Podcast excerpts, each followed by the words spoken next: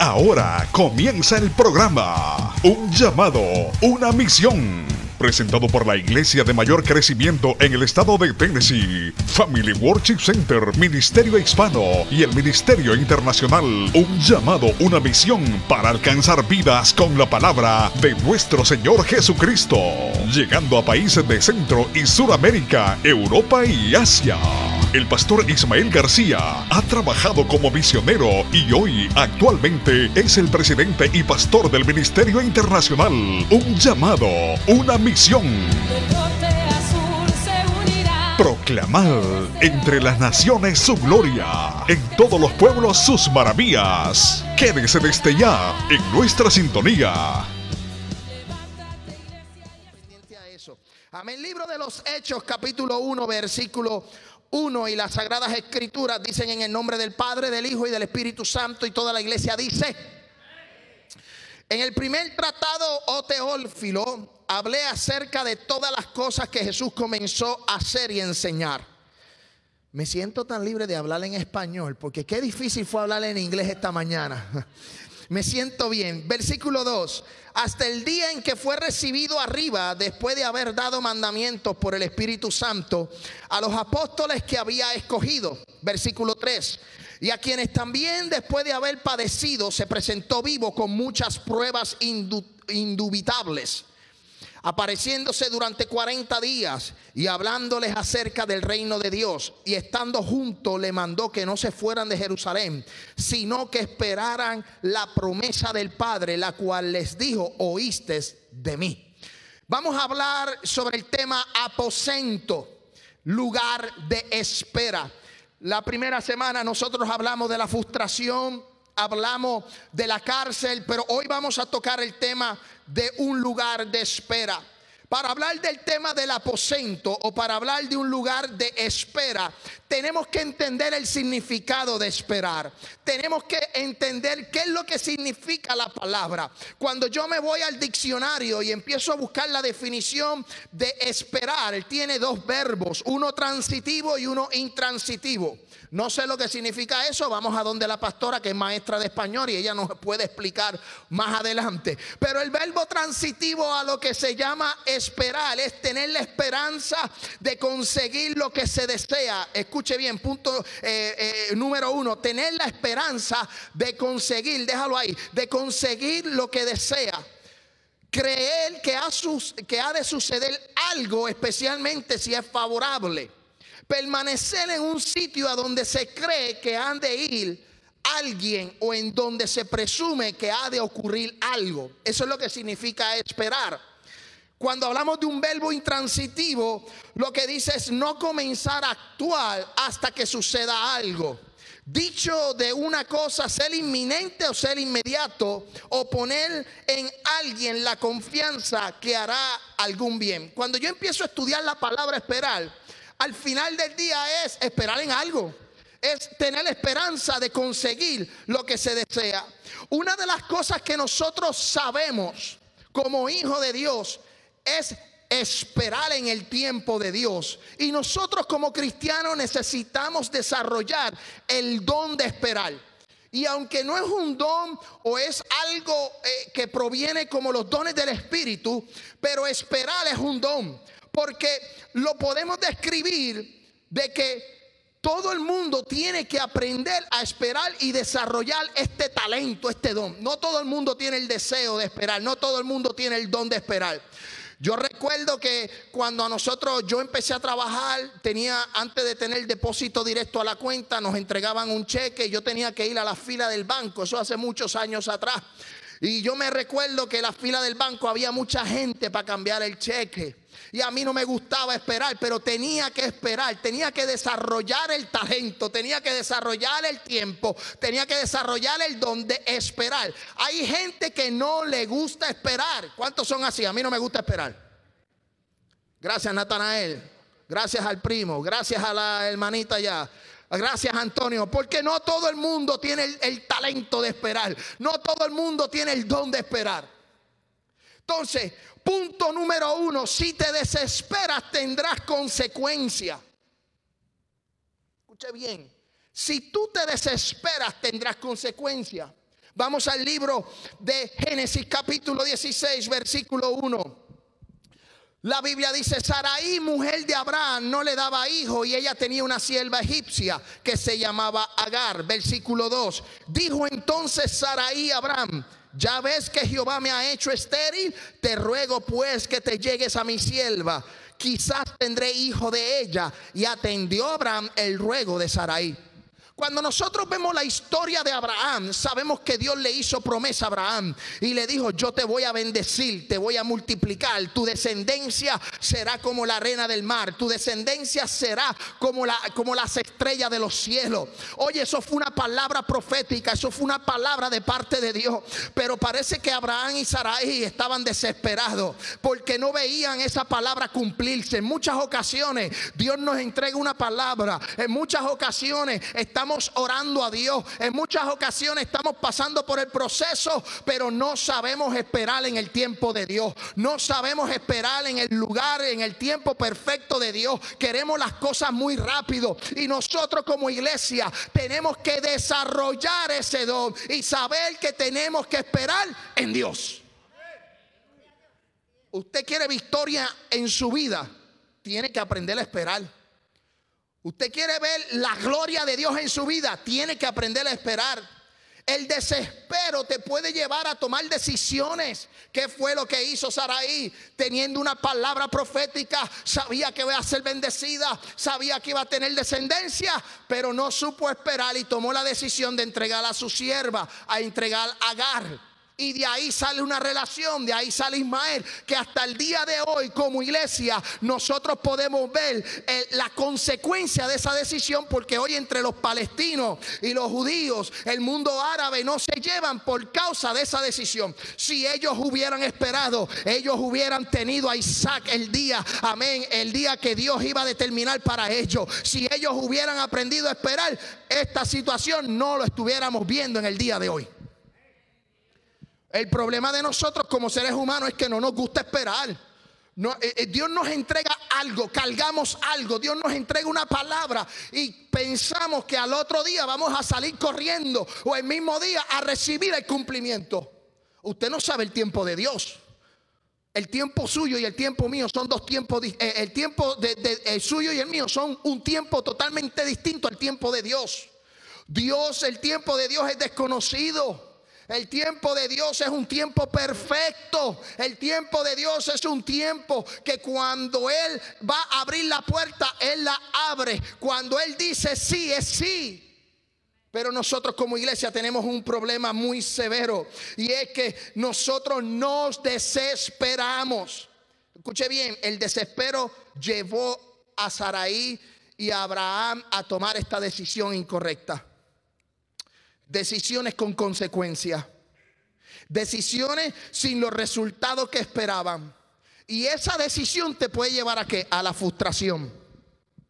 Te puede llevar a un momento difícil en tu vida. Iglesia, aprende a esperar en Dios. Iglesia, aprende, aprende. Dios tiene todo bajo control. Dios tiene todo bajo control en tu vida, en tu familia, en tu trabajo. Pero nosotros tenemos que aprender a desarrollar. Punto número dos, una palabra profética de parte de Dios te llevará al proceso de esperar. Próximo slide. Una palabra de parte de Dios te llevará al proceso de la espera. Escuche bien, ese es el punto número dos.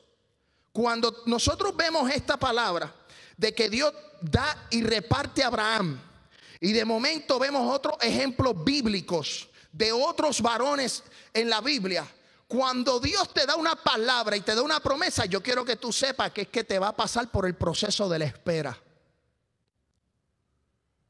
Y nosotros como cristianos necesitamos entender eso. Si Dios deposita algo sobre ti, lo depositó pero para que eso se active en tu vida, tú tienes que esperar el tiempo de Dios, el tiempo perfecto. Sabes, me llama mucho la atención. Primera de Samuel, capítulo 16, versículo 11. Vamos a leer varios, eh, eh, varios eh, versículos bíblicos. Primera de Samuel, capítulo 16, versículo del 11 al 13. Escuche bien. Entonces dijo Samuel a Isaí, ¿son todos estos hijos tus hijos? Y él respondió, queda aún el menor, el que apacienta las ovejas. Y dijo Samuel a Isaías, envía por él, porque no nos sentaremos a la mesa hasta que venga aquí. Versículo 12. Envió pues por él y le hizo entrar y era rubio, hermoso de ojos y de buen parecer, igual que su pastor. Gracias. Amén. Entonces, te amo, Dilia, te amo. Entonces Jehová dijo, levántate, úngelo porque este es. Y Samuel tomó el cuerno de aceite y lo ungió en medio de sus hermanos. Y desde aquel día en adelante el espíritu de Jehová vino sobre David. Se levantó luego Samuel y se volvió a Ramá. Vino una palabra profética. David estaba pastoreando las ovejas. David estaba trabajando en el campo. Dios mandó a Samuel a ungir un nuevo rey. Saúl estaba desechado. Ahora viene alguien a suplantar a Saúl. Y Dios le plació llamar a David que estaba en el campo, que estaba pastoreando. Amén. Un muchacho muy joven. Un muchacho que a lo mejor para la vista del hombre no tenía el talento de sus hermanos, pero tenía el corazón de Dios. Y cuando Dios deposita esta palabra profética donde le dice, David, tú vas a ser el próximo rey de Israel. David no salió corriendo y se hizo rey. Tuvo que pasar por un proceso. David tuvo que pasar y respetar, llegar su tiempo. Uno de los grandes problemas dentro de la congregación y de las iglesias es que no aprendemos a respetar las posiciones, no aprendemos a respetar el tiempo. Dios te puede llamar con un ministerio pastoral, Dios te puede llamar con un ministerio evangelístico, Dios te puede llamar con un ministerio profético. Pero aquí la cabeza soy yo, el líder soy yo, a mí Dios me llamó. Tú tienes que aprender a respetar esta posición, porque aunque Dios te haya llamado, amén, y los que están viéndonos a través de las redes sociales, si Dios te hizo un llamado, respete, honre a su pastor. ¿Por qué? Porque en algún momento, en el tiempo de Dios, tú vas a ser levantado, tú vas a hacer a cumplimiento de esa palabra profética, pero David no salió del campo de las ovejas al palacio a sentarse en una silla, no. Él tuvo que pasar un proceso para poder llegar a ser rey. Y eso fue un tiempo de espera. Aprende a esperar. Si tú aprendes a esperar, todo te va a salir bien. Todo en tu vida te va a salir bien. Pero como nosotros somos así, hispanos, y nos desesperamos, uh, Queremos las cosas para mañana. Oye, escuche bien. Vamos a ver, vamos a ver la vida de David. David fue llamado, era pastor de ovejas. Dios lo, lo escoge del campo. Pero ¿qué pasa? David no era un guerrero. Y el rey tenía que tener conocimientos de guerra. El rey tenía que estar en batallas. Israel siempre estaba asedido, perseguido por sus enemigos.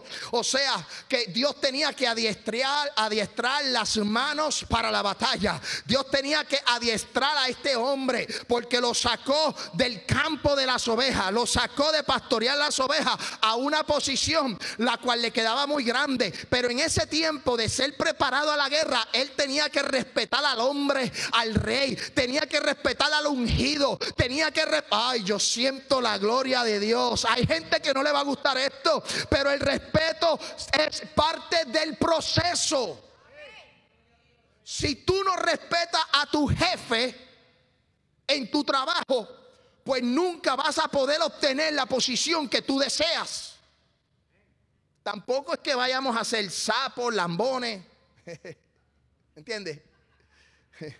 Que vayamos a hacer la camita, no.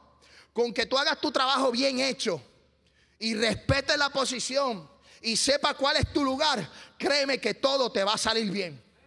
Pero hay gente, aún en los trabajos, que tienen una, una, sierra eléctrica o de gasolina que cuando la prenden lo que quieren es tumbar árboles, llevarse a todo el mundo en el medio. Y David no prendió una sierra eléctrica, David no agarró una espada, David se mantuvo firme creyendo de que el que lo llamó lo iba a respaldar y iba a tener el parte del proceso.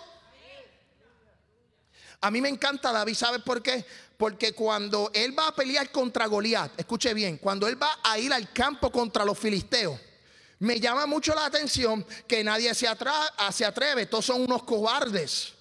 Y David dice, pero es que yo he peleado con osos, yo he peleado con, con leones, yo, yo he cuidado las ovejas. Hey, hello, eso está bien y es correcto. Él ha peleado con animales feroces, pero aquí estamos hablando de un hombre grande, fuerte, un guerrero, un, tipo con, espada y jabalina. So, estamos viendo que es otro hombre, otro ser humano. El ambiente cambia, la estrategia de guerra es distinta. Porque si a lo mejor el león venía a cazar la oveja, a lo mejor David estaba escondido detrás de una piedra y con la onda le tiraba. Pero aquí no, aquí está, él se tiene que parar frente a frente a su enemigo. Entonces, él tenía que ser preparado. El Espíritu de Jehová vino sobre él, sí. El Espíritu del Señor estaba sobre él, sí, perfecto. Pero cuando él se fue a enfrentar, ¿qué es lo primero que hace Saúl? Saúl dice, bueno, nadie se enfrenta, este es el único que está disponible. Acuérdese en la promesa que hizo Saúl, que iba a darle una de sus hijas, que iba a ser parte del reinado y que iba a estar ahí eh, eh, eh, mano derecha. ¿Y qué hizo David? Vamos para allá, vamos para adelante. No se intimidó por el Goliat, no se intimidó por el, su enemigo, no se intimidó por su guerrero. Pero a mí me llama mucho la atención que Saúl dice, bueno, tú, tú no tienes experiencia en la guerra, déjame ponerte mi escudo, déjame ponerte mi armadura. ¿La armadura de quién? De Saúl. Pero la armadura de Saúl no le sirvió. Porque no era el tiempo. Él trató de ponérsela, él se la puso y él vio que no se podía mover. David, eh, él nunca dejó de ponerse armadura. Él cuando fue rey, él se ponía su armadura. La armadura de Saúl, él no se la puso. No le servía, no era el tiempo de ser rey. Era el tiempo de adiestrarse para la batalla. Era el tiempo de él aprender estrategias militares. Porque había un proceso para tú llegar a ser rey, tenías que tener experiencia. Pero David esperó en Dios. David hizo lo que la voluntad de Dios permitió. Escuche bien, cuando él se fue a la guerra, dice la palabra que David se puso la armadura, no le sirvió, se la quitó y dice que se fue con cinco piedras, una onda y una bolsita. ¿A dónde se fue? Al campo. Ahí, en el campo de batalla, él estaba dependiendo de Dios. Él no dependía de ningún artefacto militar. Él no tenía armadura. Él no tenía espada. Él no tenía jabalina. Él no tenía casco de protección. Él estaba esperando en Dios. Ese campo de batalla se convirtió en un aposento. Él le dijo al gigante, tú vienes contra mí contra espada y jabalina, pero yo vengo contra ti en el nombre de Jesús, del Dios de Israel, porque tú has provocado al Dios de los escuadrones de Israel. Tú no estás provocando a Israel Tú no me estás provocando a mí. Tú estás provocando al Dios de vuestros padres, de Abraham, de Isaac y de Jacob. Oye iglesia, cuando a ti te provocan, cuando el enemigo se quiere levantar, no es contra ti, es contra Dios y Dios te ha dado, Dios te ha preparado tus manos para la batalla, Dios te está, está preparando para la guerra, para que tú puedas vencer. Oye, me, encanta esa parte donde David se enfrenta a Goliat. Y cuando se enfrenta, Goliat dice, ¿acaso yo soy un perro? Mira cómo, cómo viene este. Le dio hasta en un momento dado, yo creo que hasta pena. Pero David estaba qué? Firme. ¿Por qué estaba firme? Porque él conocía al Dios de sus padres. Él conocía al Dios de Israel. Él conocía al Dios que lo llamó cuando él estaba en el campo de las ovejas y le dijo, yo voy a depositar una palabra profética. Tú vas a ser el próximo rey de Israel. ¿Tú crees que si Dios derrama una palabra, esa palabra va a caer al piso? El enemigo te va a destruir. No, el enemigo no iba a tocar a David. Goliat no iba a poder porque había algo profético, había un cumplimiento. Cuando tú cargas la palabra de Dios, nadie te podrá hacer daño. Nadie nadie te podrá destruir, nadie te podrá tocar, porque Dios está contigo. Ahora mismo tú estás cargando esa palabra donde tú eres nación santa, tú eres pueblo adquirido a precio de sangre. A ti el enemigo no te puede tocar. ¿Quién es el enemigo? Aquí la autoridad la tiene Dios. Aquí el poder lo tiene Dios. Aquí todo se mueve si Dios lo permite.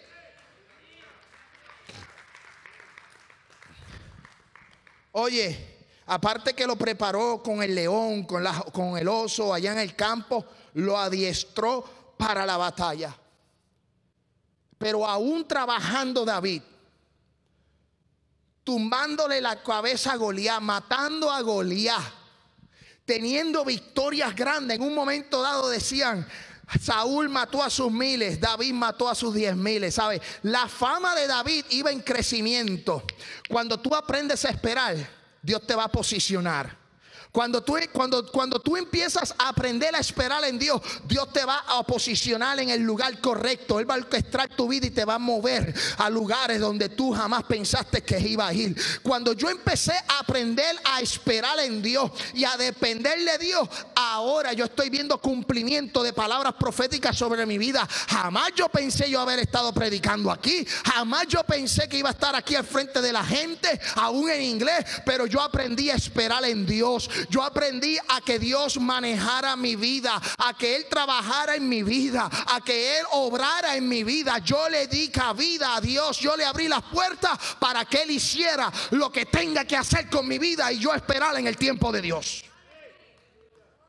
El problema es que nosotros como cristianos creemos que no la sabemos todas y creemos que hay atajos o caminos, caminos cortos ¿Sabes qué? No hay caminos cortos en el Señor. Hay un solo camino. Lo que pasa es como dice el profeta Isaías, los caminos tuyos no son los caminos de Dios, ni los pensamientos tuyos son los pensamientos de Dios. Tú estás pensando, mi abuelo decía, no es lo mismo, déjame decir algo, déjame decir lo digo, no es lo mismo lo que está pensando el burro que el que lo va a ensillar. ¿Me entendió? No es lo mismo, escuche bien, no es lo mismo el caballo que lo, el que lo va a ensillar. A lo mejor el, caballo piensa que le van a ensillar y se va a estar quieto. Y el que lo está ensillando dice, le tengo dos carretillas atrás. ¿Sabes? Nosotros, escuche bien, Dios está pensando cosas en nosotros. Dios tiene controlada nuestra vida. Dios tiene controlada nuestros caminos, nuestro acostarte, nuestro levantarte. Y yo no quiero que salgan diciendo, uy, el pastor nos dijo caballo, el pastor nos dijo burro. No, yo no estoy diciéndole a usted. Lo que le estoy diciendo es una, una, una, un cuento diciéndole que no es lo mismo lo que está pensando uno que lo que está pensando otro. En el Señor, Dios es nuestro jefe. Él le dijo a Pedro, tú te ceñías cuando eras ah, Ahora yo te voy a ceñir, ahora yo te voy a dirigir, ahora soy yo el que voy a trabajar en tu vida. Entonces David tuvo que aprender a esperar, pero tuvo que aprender a respetar la vida de Saúl. Porque aunque él fue llamado rey, él no pudo tocar a Saúl. Porque Saúl era el ungido de Dios. Y él aprendió a esperar. Él dijo, yo voy a esperar a que Dios trabaje. Yo voy a esperar a que Dios me quite la piedra del camino. Yo lo que voy a hacer es orar para que Dios quite la piedra, para que Dios abra la puerta, para que Dios trabaje a mi favor. Permita que Dios trabaje a su favor. Permita que Dios es el que haga la obra. No te esfuerces, no ayudes a Dios. Dios no necesita ayuda. Dios lo que necesita es que tú ores. Dios lo que necesita es que tú clames. Dios lo que necesita es que tú pidas para arriba. Pero no ayudes a Dios, no hagas lo que hizo Abraham, no hagas, amén, lo que hicieron otros hombres en la palabra, donde trataron de ayudar a Dios y salieron trasquilados, salieron mal, salieron con consecuencia. Nosotros, la iglesia, tenemos que aprender a esperar. Y el mejor lugar para esperar es el aposento. Porque en el aposento tú esperas. Yo dije que el punto número dos es una palabra de parte de Dios te llevará al proceso de la espera. Y David pasó por el proceso de la espera. Punto número tres, desarrolla el don de esperar. Hermano, usted quiere victoria, usted quiere ver que las cosas fluyan, espera. Tiene que esperar. Nosotros no somos, no tenemos la varita de Harry Potter para convertir las cosas. O sea, nosotros no somos Harry Potter. Nosotros no somos magos. Hermano, nosotros tenemos que aprender a esperar. Mi mamá esperó por mi papá para que se convirtieran 16 años orando. Tú sabes lo que son 16 años orando, orando, orando. Hoy día queremos ver algo, oramos una semana y nos cansamos porque no vemos respuesta. Y nosotros tenemos que aprender a desarrollar ese don, a desarrollar eso. Porque créeme, la Biblia dice en Salmo 40, versículo 1, paciente mente esperé a Jehová y se inclinó mi oído y oyó mi clamor. Versículo 2. Y me hizo sacar del pozo de la desesperación y del lodo cenagoso. Puso mis pies sobre peña y enderezó mis pasos. Versículo 3. Puso luego en mi boca cántico nuevo, alabanza a nuestro Dios y verán estos muchos y temerán y confiarán en Dios. No es fácil esperar, pero la Biblia dice pacientemente esperen en Jehová. Primero, lo que Dios bendice a David de estas cuatro maneras. David escribe este, este, este salmo y Dios lo bendice de cuatro maneras.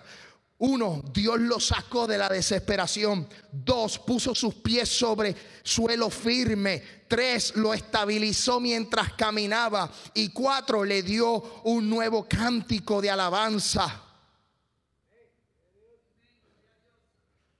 Cuando tú eh, esperas, Dios te va a sacar de esa desesperación. Cuando David dice del lago, de ahí, del, del logo cenagoso, del pozo de la desesperación, es que David estaba desesperado. David se ¿Cuántos se han desesperado aquí al punto que se, se vuelven locos? Yo me, yo me estaba en desesperación y me he vuelto loco. Antonio levanta las dos manos, el pie. si yo dejo a la hermana Melissa predicar, eh, no está hasta mañana.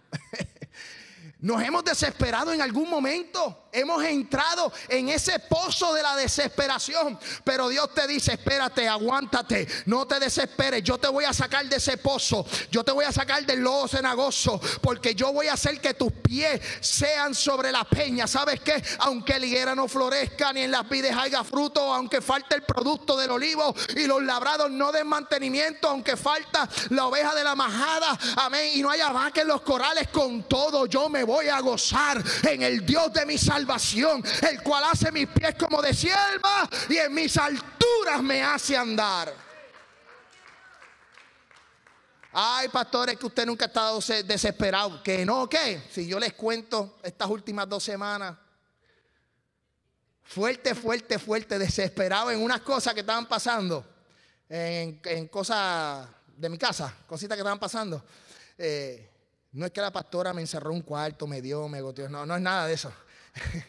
Es que estamos, estamos cuadrando ciertas cosas, estamos haciendo unos análisis. Y yo, wow, estamos desesperados. ¿Qué es esto? ¿Qué pasa? ¿Por dónde vamos a atacar? ¿Por dónde nos vamos a mover? Y ahí yo entendí, tengo que pacientemente esperar en Jehová. Él va a abrir la puerta de los cielos. Él va a abrir la puerta que tenga que abrir.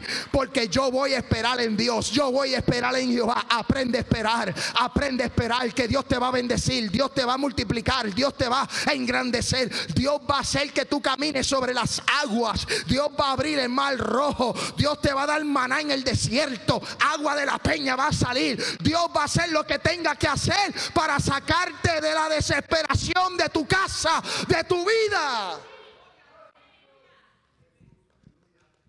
Hermano, esto es un tema fuerte porque en, en la desesperación tú puedes entrar en depresión. Y cuando entras en la depresión, uh, ya son otros 20 pesos. Las cosas cambian. Porque entras en ese desespero. Yo fui al Salvador y, cuando fui al Salvador prediqué bajo el tema el último suspiro. Y en uno de los estudios, en un, miércoles que estuvimos aquí, yo traje esa palabra. Y yo, y yo decía en una iglesia en Salvador, yo decía, estamos viviendo el último suspiro. Estamos, eh, eh, eh, muchos de nosotros a veces nos estamos ahogando en un vaso de agua. A veces estamos viendo el problema más grande de lo que es, pero no estamos viendo a Dios que es más grande que el problema. Estamos viendo la situación, pero no estamos viendo al Dios que resuelve la situación. Estamos viendo, amén, el mar rojo frente a nosotros. Estamos viendo a Faraón atrás. Y Dios te está diciendo, extiende tu mano, extiende tu vara, extiende la palabra, divide el mar rojo. Vas a caminar en seco, vas a pasar, porque yo te haré pasar. Yo te daré las... Ay, yo siento la gloria de Dios. Iglesia, créalo. Ay, yo me estoy gozando con esta palabra. Hello, uno, dos, tres.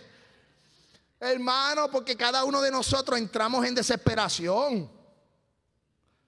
Entramos en un grado de desesperación que tenemos que decir, como dijo David, sácame de este lugar. Lo que me gusta de esto es que cuando Él te saca de ese lugar, va a firmar tus pies sobre paso firme. Él te va a estabilizar. Y cuando te estabilice, tú vas a empezar a cantar cántico nuevo. Tú vas a empezar a adorar. Tú vas a empezar a alabar y vas a ver las cosas distintas, diferentes. Amén. Cuando la gente diga, ay, esto se está acabando, tú vas a caminar en paso firme, con fe. Cuando tú veas a la gente criticando, tú vas a pasar en paso firme. Cuando tú veas eh, eh, la oscuridad, los momentos del valle de sombra y de muerte, tú vas a poder decir, yo voy a caminar en fe, yo voy a caminar en Cristo. A mí ni la desesperación me va a tocar. A mí los momentos difíciles no me van a tocar. ¿Sabes por qué? Aunque vengan esos momentos, yo estoy confiado. Mis pies son como de sierva. Dios estabiliza mis pies y yo voy a poder caminar sobre los problemas. Yo voy a poder caminar sobre mis situaciones y la gente sabrá que yo adoro al Rey de Israel, que yo adoro al Dios que me salvó, que yo adoro al Dios que envió su Hijo por vosotros. Hermano, pero yo quiero decirle que todos nosotros tenemos que pasar por ese proceso. Primera de Pedro, capítulo 6. Versículo 6.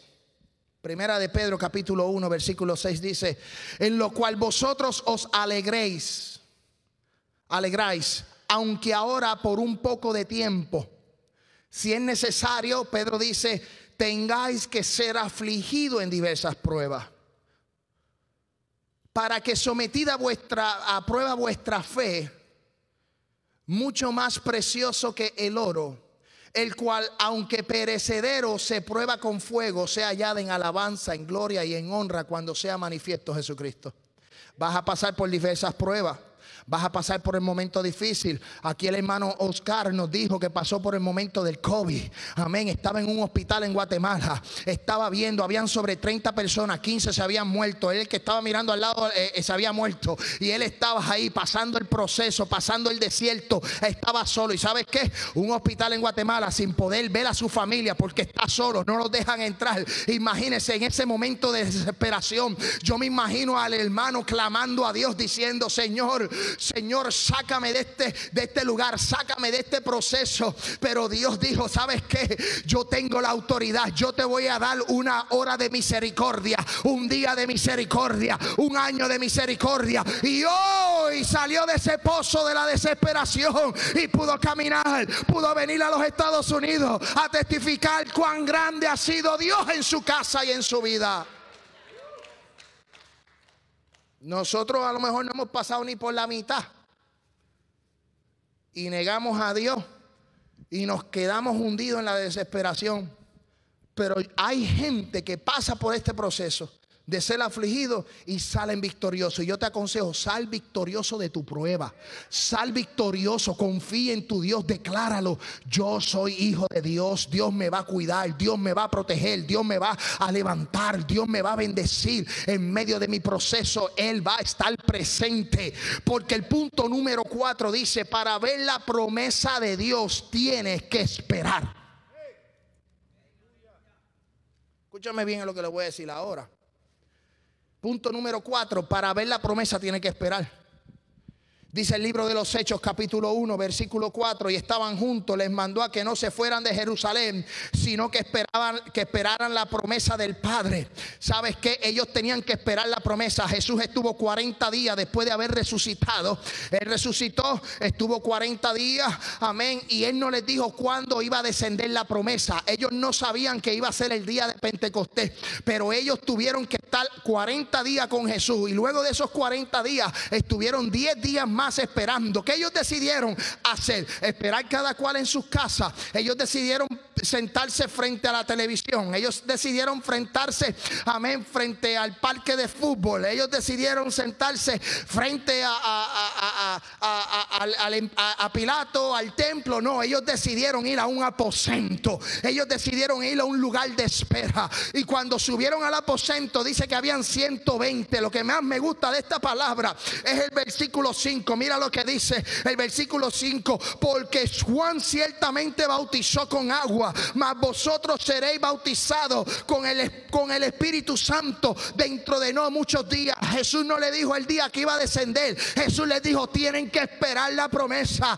Tú tienes que esperar la promesa. Si Dios te dijo que tu hijo iba a venir a los caminos de Cristo, espera la promesa. Si Dios te dijo que te iba a dar una casa, tienes que esperar la promesa. Si Dios te dijo que ibas a visitar el mundo entero, tienes que esperar la promesa. Si Dios te prometió que te iba a sacar los papeles, amén, en esta nación tienes que esperar la promesa, tienes que esperarla, pero ¿dónde la vas a esperar? La vas a esperar en el aposento, la vas a esperar en un lugar de espera. Ay, yo siento Hermano, esperemos a Dios, esperemos la promesa. Pedro y los discípulos se fueron al aposento y dijeron, vamos a quedarnos aquí, porque cuando descienda vamos a ser bautizados en el Espíritu Santo y fuego. Vamos a ver cosas sobrenaturales. Por eso él dice, y estas señales seguirán a los que creen, echarán fuera demonios, comerán cosas mortíferas y no les hará daño para poder tener el Espíritu Santo, para poder tener el poder de Dios, tenían que esperar. ¿Sabes qué, iglesia? Cuando yo me convertí, para que Dios me bautizara en el Espíritu Santo y fuego, pasaron como uno, dos años, casi dos años. Hay gente que Dios los bendice al momento de ser bautizado en agua. Hay gente que Dios los bendice antes aún de convertirse. Hay gente que se han sido bendecidos en diferentes tiempos. En mi caso fue casi dos años. Y yo iba manejando con un amigo para un culto. Él iba a predicar y yo era el chofer de él. Y nos fuimos por un pueblo de la isla del encanto. Y fuimos ahí, él iba a predicar en una iglesia. Y yo le dije, yo vengo, yo te busco y nos vamos. Fui y lo busqué.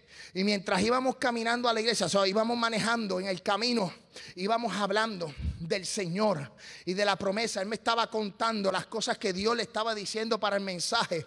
Porque qué bonito es tener un amigo que tú te puedas sentar con él en el carro, en tu casa y hablar de las cosas bonitas del Señor. Amén. Qué hermoso es tú sentarte con alguien y platicar de la Biblia, platicar de las experiencias. Amén. Hay gente que lo que le gusta es hablar y bochinchar y ver juegos y ver televisión. Eso es bonito, eso está bueno. No el bochinche, pero está bueno ver la televisión.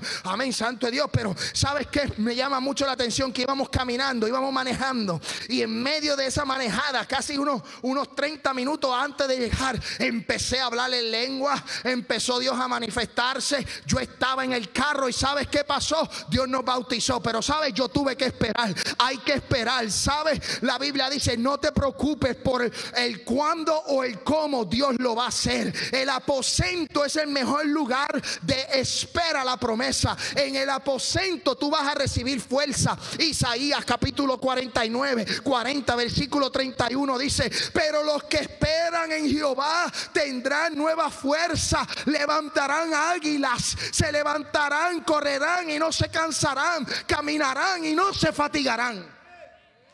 Pero eso es para qué? Para los que esperan en Jehová. Salmo capítulo 125. Amén, Santo Dios. Silvio, si tú agarras el piano, ya estamos terminando. 125, versículo 1. Los que confían en Jehová son como el monte de Sion, que no se mueven, sino que permanecen para siempre. Aprende a esperar en el aposento. Tú eres como el monte de Sion, nadie te va a poder mover. Espera en Jehová que tú vas a caminar y no te vas a cansar. No vas a correr y no te fatigarás en el nombre de Jesús.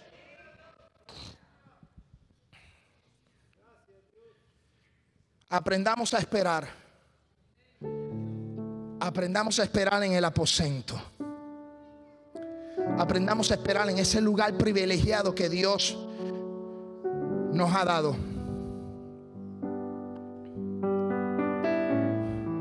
Vamos a estar puestos en pie que ya termine el mensaje.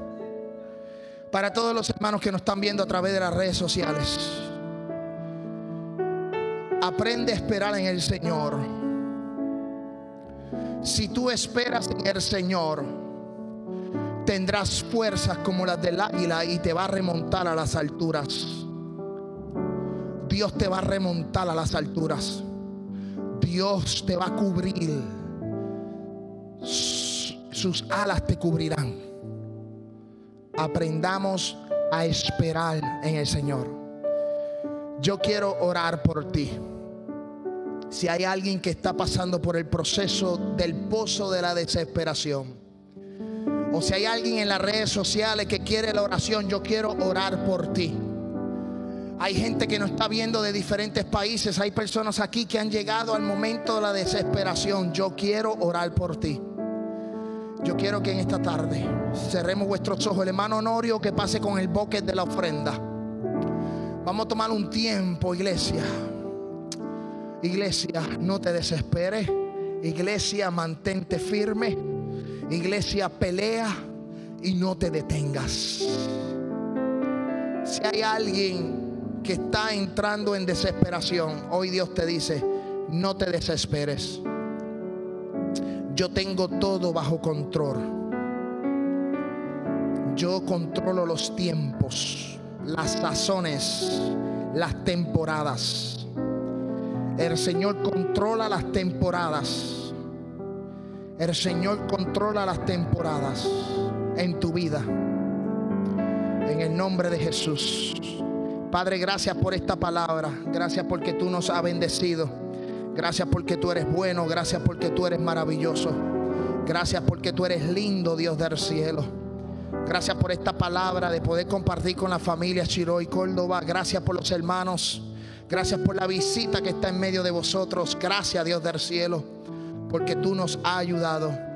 Si entramos en la desesperación, ayúdanos a salir de la desesperación. Señor, envía tus ángeles y sácanos de ese pozo. Extiende tu mano. Sácanos del pozo de la desesperación. Pon cántico nuevo en nuestros labios. Que tu gloria sea manifestada.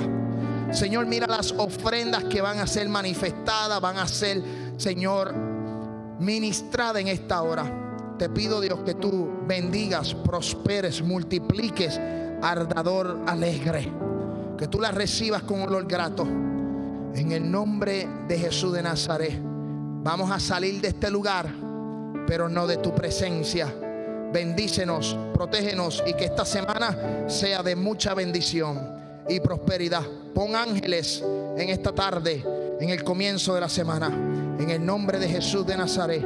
Amén, amén y amén. Saludados los unos a los otros. Recuerden los anuncios. El equipo Ahora nos despedimos y le invitamos a escucharnos en una próxima. Has escuchado un programa presentado por la Iglesia de Mayor Crecimiento en el estado de Tennessee, Family Worship Center, Ministerio Hispano y el Ministerio Internacional, un llamado, una misión para alcanzar vidas con la palabra de nuestro Señor Jesucristo. Si usted desea enviar peticiones de oración, hágalo por nuestro WhatsApp 615-605-8648. 615-605-8648. O también puede visitarnos a través de nuestra página de internet un llamado una Bendiciones.